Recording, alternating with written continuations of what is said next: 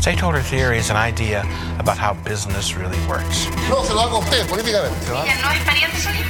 ¿En qué sentido? Ustedes saben que yo recibo mucha información. La información llega en la forma más increíble. Y yo le estoy respondiendo lo que yo quiero. Democracia es que usted pueda estar en las calles gritando, mi amigo. Para eso luché. Se acabó. Se acabó. It says that you can't look at any one of those stakes, or stakeholders, if you like, in isolation.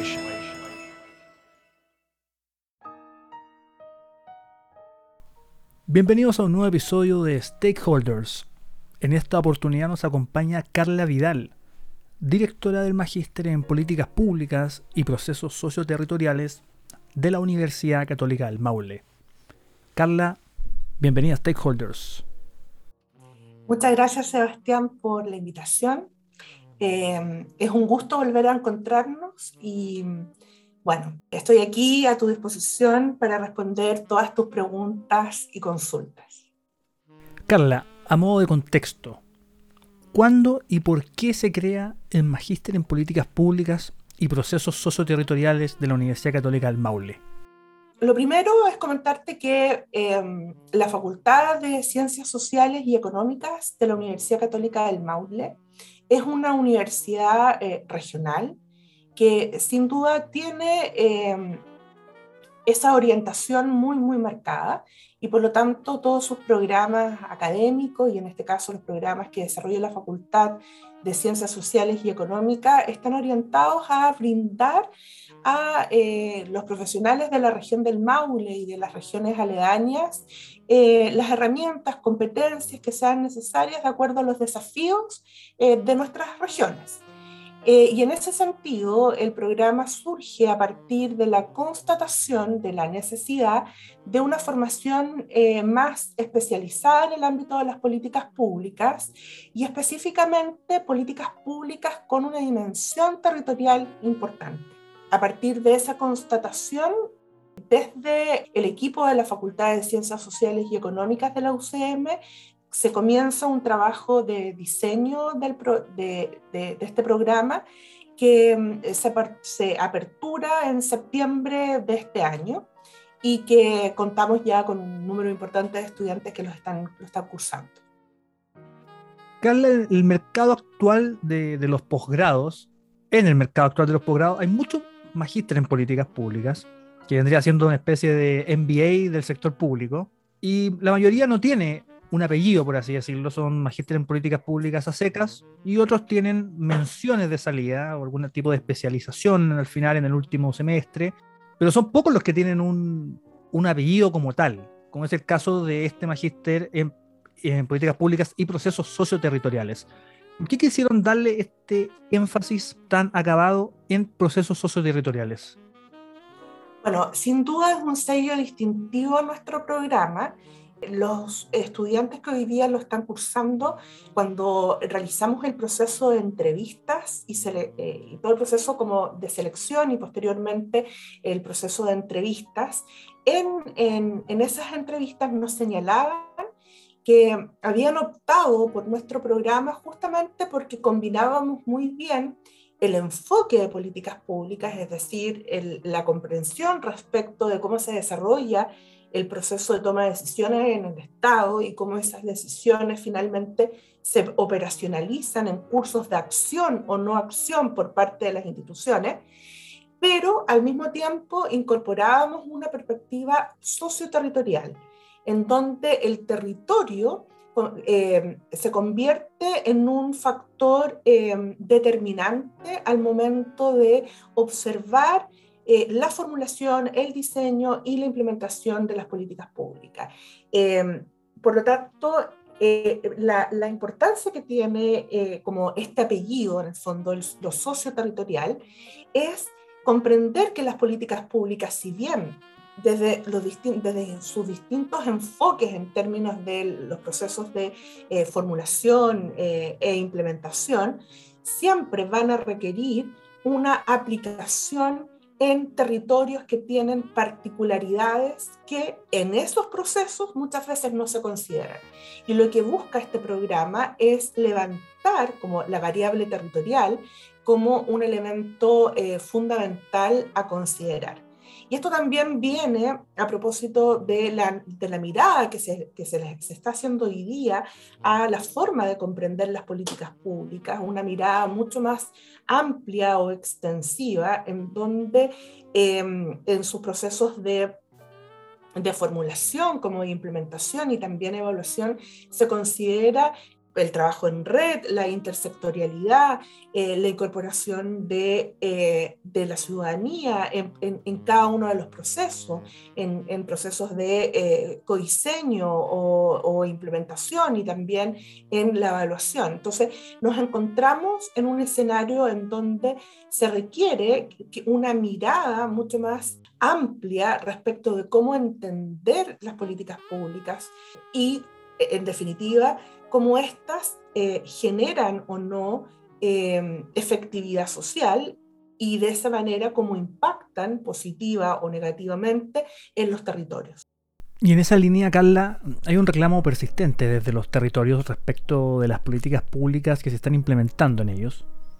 Proyectos de desarrollo económico, sobre todo de grandes proyectos que tienen obviamente grandes externalidades, en relación a que no fueron debidamente consultados, oportunamente socializados con los territorios en los cuales se van a emplazar.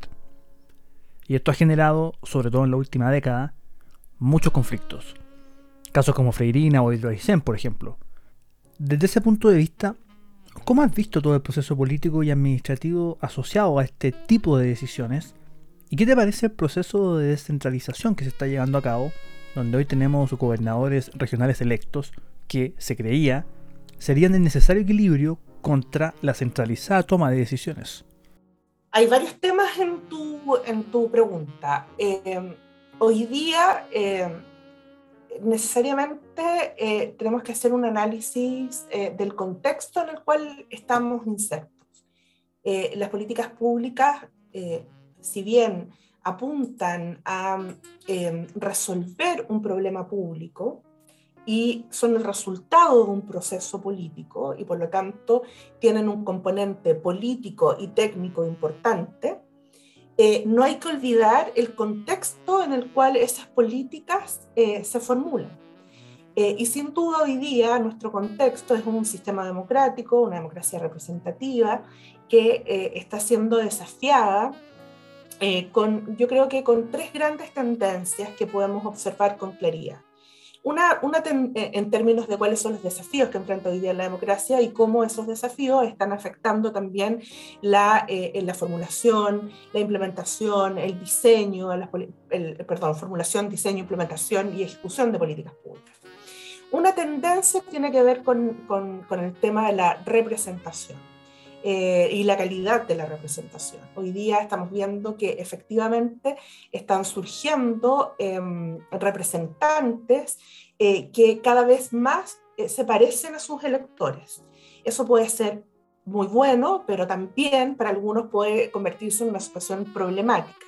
Pero es una tendencia, es decir, vemos la emergencia de candidaturas independientes que están eh, contando con el respaldo de eh, un número importante de electores.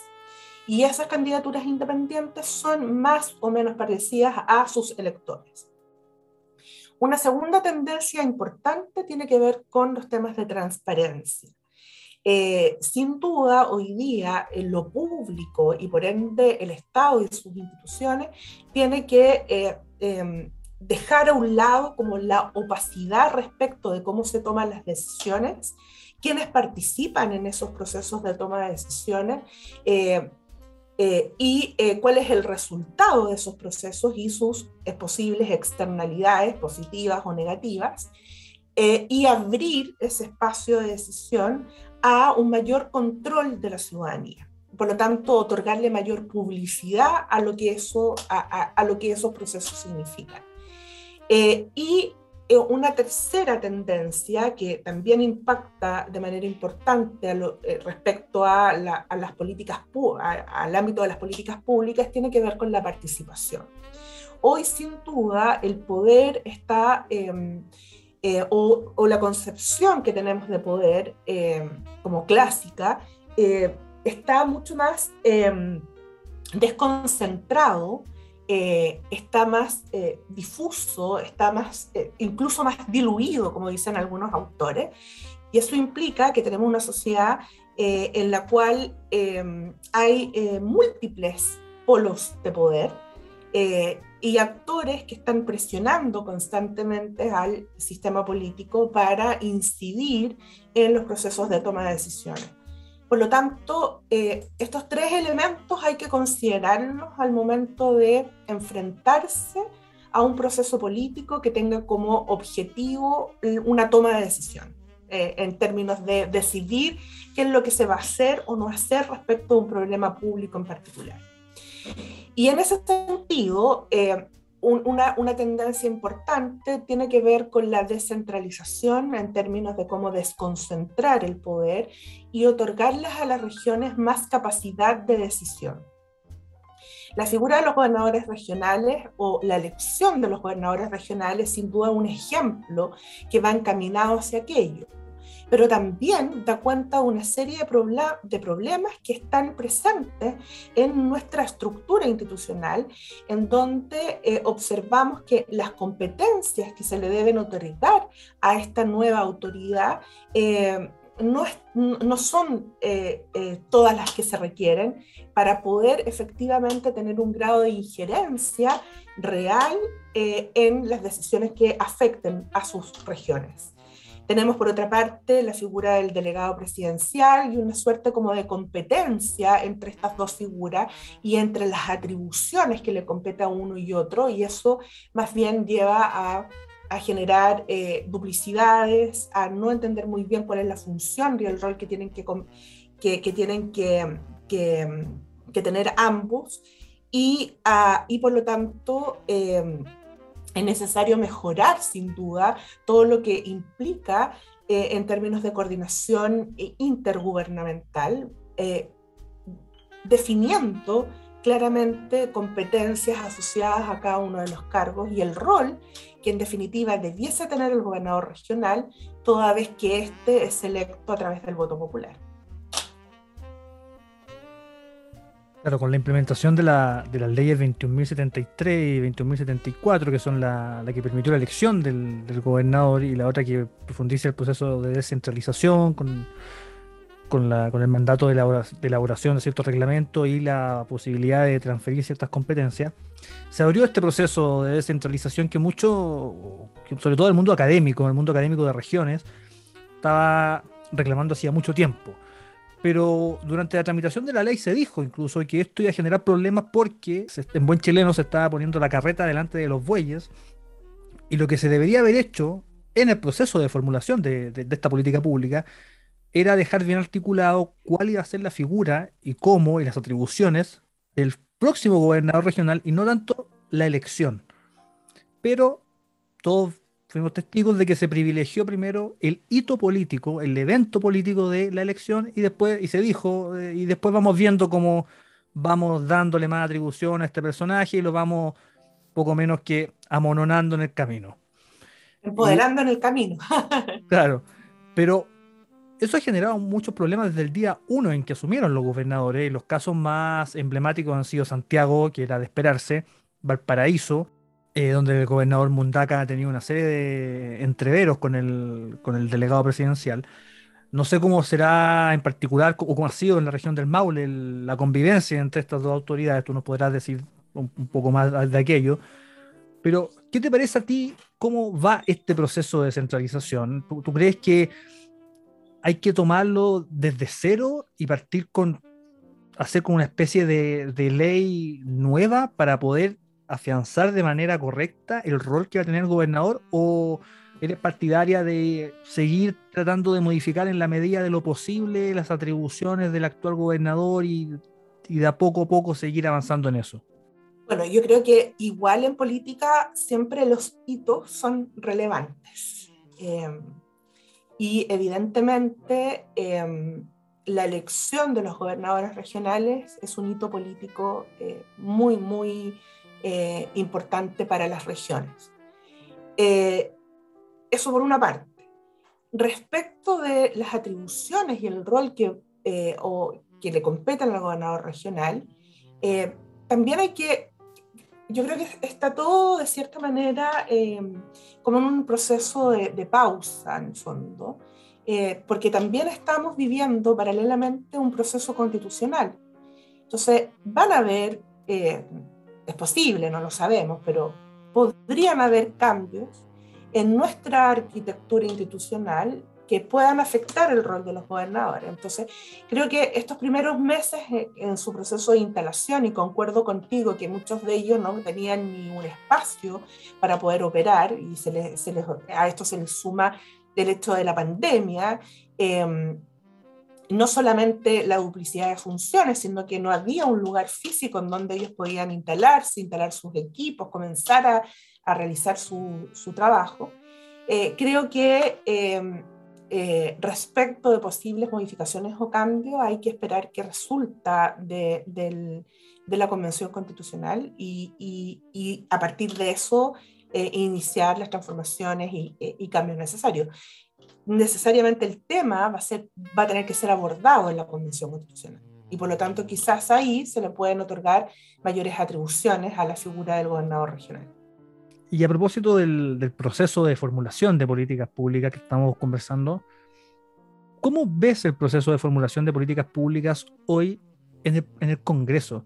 Y te lo pregunto a propósito de, de, la discusión que se está llevando a cabo respecto del cuarto retiro, que se encuentra hoy en su segundo trámite constitucional en el Senado, donde pareciera que la evidencia empírica, que el, el dato duro, la realidad, no, no les importara a ciertos legisladores a la hora de hacer políticas públicas que lo tomaran como en un segundo plano y, y, no tomaran en cuenta todo el dato duro, como por ejemplo la afectación que va a tener la ciudadanía respecto de un eventual cuarto retiro. Vimos cómo anteayer expuso el presidente del, Banco Central señalando todos los inconvenientes que tendría un eventual cuarto retiro, pero aún así los legisladores hacen caso omiso de esas advertencias y siguen legislando. ¿Qué te parece a ti hoy el proceso de formulación de políticas públicas? A ver, eh nuevamente tenemos que volver como al escenario en el cual nos encontramos. Eh, nuestro sistema político sin duda está viviendo un, un, un periodo de... Eh, la palabra crisis a veces se toma como, como, o se le otorga una connotación negativa, pero la crisis da cuenta de procesos de transformación y cambio. Eh, y por lo tanto, eh, todos en nuestras vidas también hemos vivido ciertas crisis eh, que nos ayudan a avanzar. creo que estamos, nuestro sistema político, nuestra democracia está en esa, en esa instancia, en, esa, en una situación, en un estado de, de, de, transformación y cambio. Y, y cuando estamos en ese estado como de transformación y cambio, muchas veces prima en el análisis eh, respecto de cómo abordar los problemas públicos, principalmente me refiero respecto del rol que tienen los actores políticos, eh, más la emocionalidad que la racionalidad. Eh, entonces, creo que estamos en un periodo en donde la política se ha vuelto mucho más emocional y menos racional. Y eso es transversal, en el fondo. No, no, no, lo podemos como asociar a un sector político en particular, sino que es transversal a toda la, la clase política. Y eso hace que efectivamente en decisiones que pueden ser muy relevantes para el país y para los ciudadanos y ciudadanas, muchas veces eh, prime eh, la emoción, eh, la respuesta como rápida, eh, la, la búsqueda como de una efectividad inmediata y no haya una reflexión más pausada que eh, permita, en definitiva, tomar una mejor decisión. En el fondo, la, el, la política de los retiros del 10%, independiente de eh, si hemos, eso, hemos hecho uso o no, eh, no resuelve el problema de fondo que tiene que ver con cuáles son las capacidades que tiene el Estado chileno para enfrentar una situación de crisis como la, la, en la cual nos encontramos y que se arrastra desde el estallido social y que se profundiza con la pandemia.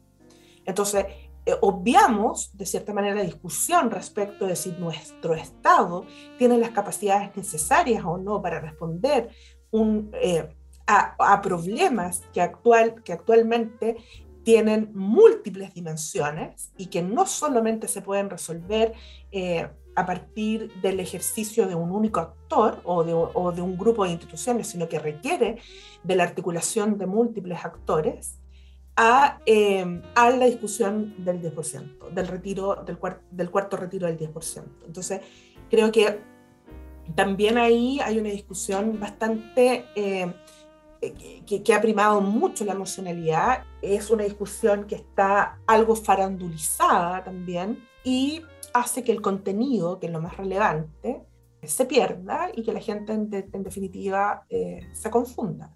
Porque el tema en cuestión es cuál es el rol que queremos que tenga nuestro Estado. Y esa discusión no se está dando. Carla, ayer se publicó en el diario oficial el reglamento general de la Convención Constitucional, terminando así un proceso que muchos pensaban que podría haber sido más largo, similar a lo que ocurrió con la discusión del reglamento en el caso boliviano, por ejemplo.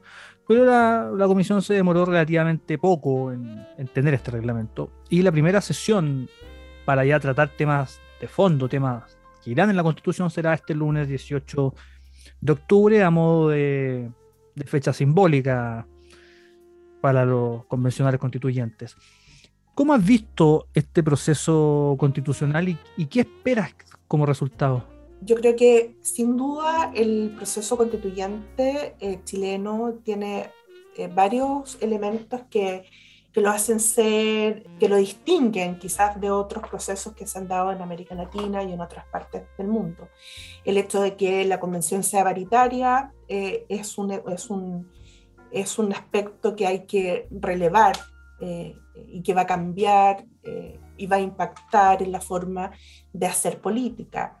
Eh, quizás no inmediatamente, quizás va, va, a tener que ser de forma más eh, progresiva o paulatina, pero es un, es un hecho que ya tenemos, una convención paritaria. Eh, sin duda, todo el proceso de instalación de la Convención Constitucional estuvo eh, eh, como vimos a través de la prensa y, los distintos medios de comunicación que, que, que, que, enfrentó una serie de obstáculos en términos de su instalación. también, de cierta forma, en esta idea de que la política se ha vuelto mucho más emocional, eh, el análisis respecto del trabajo de la convención eh, tenía este enfoque o esta mirada desde la emocionalidad, y por lo tanto se evaluaba rápidamente como bueno o malo lo que se estaba haciendo y no había un, una comprensión más global y en profundidad respecto del trabajo que estaban haciendo los convencionales constituyentes y que eran pasos que tenían que seguir para llegar a eh, eh, aprobar un reglamento de funcionamiento y luego comenzar a discutir eh, los temas más sustantivos o de fondo. Entonces, creo que faltó, eh, de cierta manera, eh, comunicar mejor el trabajo que se estaba desarrollando en la convención. Em, es muy importante en todos estos procesos promover una educación para la ciudadanía que contribuya al entendimiento de, de, de los procesos políticos que estamos viviendo. En general, las personas eh, carecen de herramientas para evaluar eh, la, política. Y las evaluaciones que se realizan en torno a ellas son la mayoría eh, como mencionaba, muy afectivas, emocionales o cargadas de juicios que muchas veces no tienen un sentido de realidad porque carecen de la información eh, más dura respecto de cómo estos procesos se desarrollan. Entonces creo que en una primera instancia hubo bastante confusión en términos de eh, cómo se iba a desarrollar el proceso constituyente, cuál era el rol que tenían los convencionales y, y cómo tenían que desarrollar el trabajo. Eh, también hubo mucha, eh, mucha noticia como en contra respecto de, de, ese proceso. Y actualmente, ya con el reglamento eh, aprobado, vamos a ver eh, cómo se va a ir desarrollando esa discusión. Y mi impresión es que si bien hay una sensación de que eh, la convención va o, está instalada esa sensación de que la convención va a iniciar un proceso como de, transformación eh, eh, como muy como más, más profundo, radical, la verdad creo yo, por la experiencia que, que, que se tuvo a partir de el proceso constituyente que realizó la presidenta Michelle Bachelet, eh, a través de los encuentros eh, locales y los cabildos provinciales y regionales. Y el resultado de ese ejercicio que fue acotado, si, usted, si, si tú quieres eh, la verdad que los cambios que, que, que, la ciudadanía establecía en ese momento eran, eran cambios que estaban, eran parte de la discusión política y que había un entendimiento respecto de el, cómo se debían desarrollar.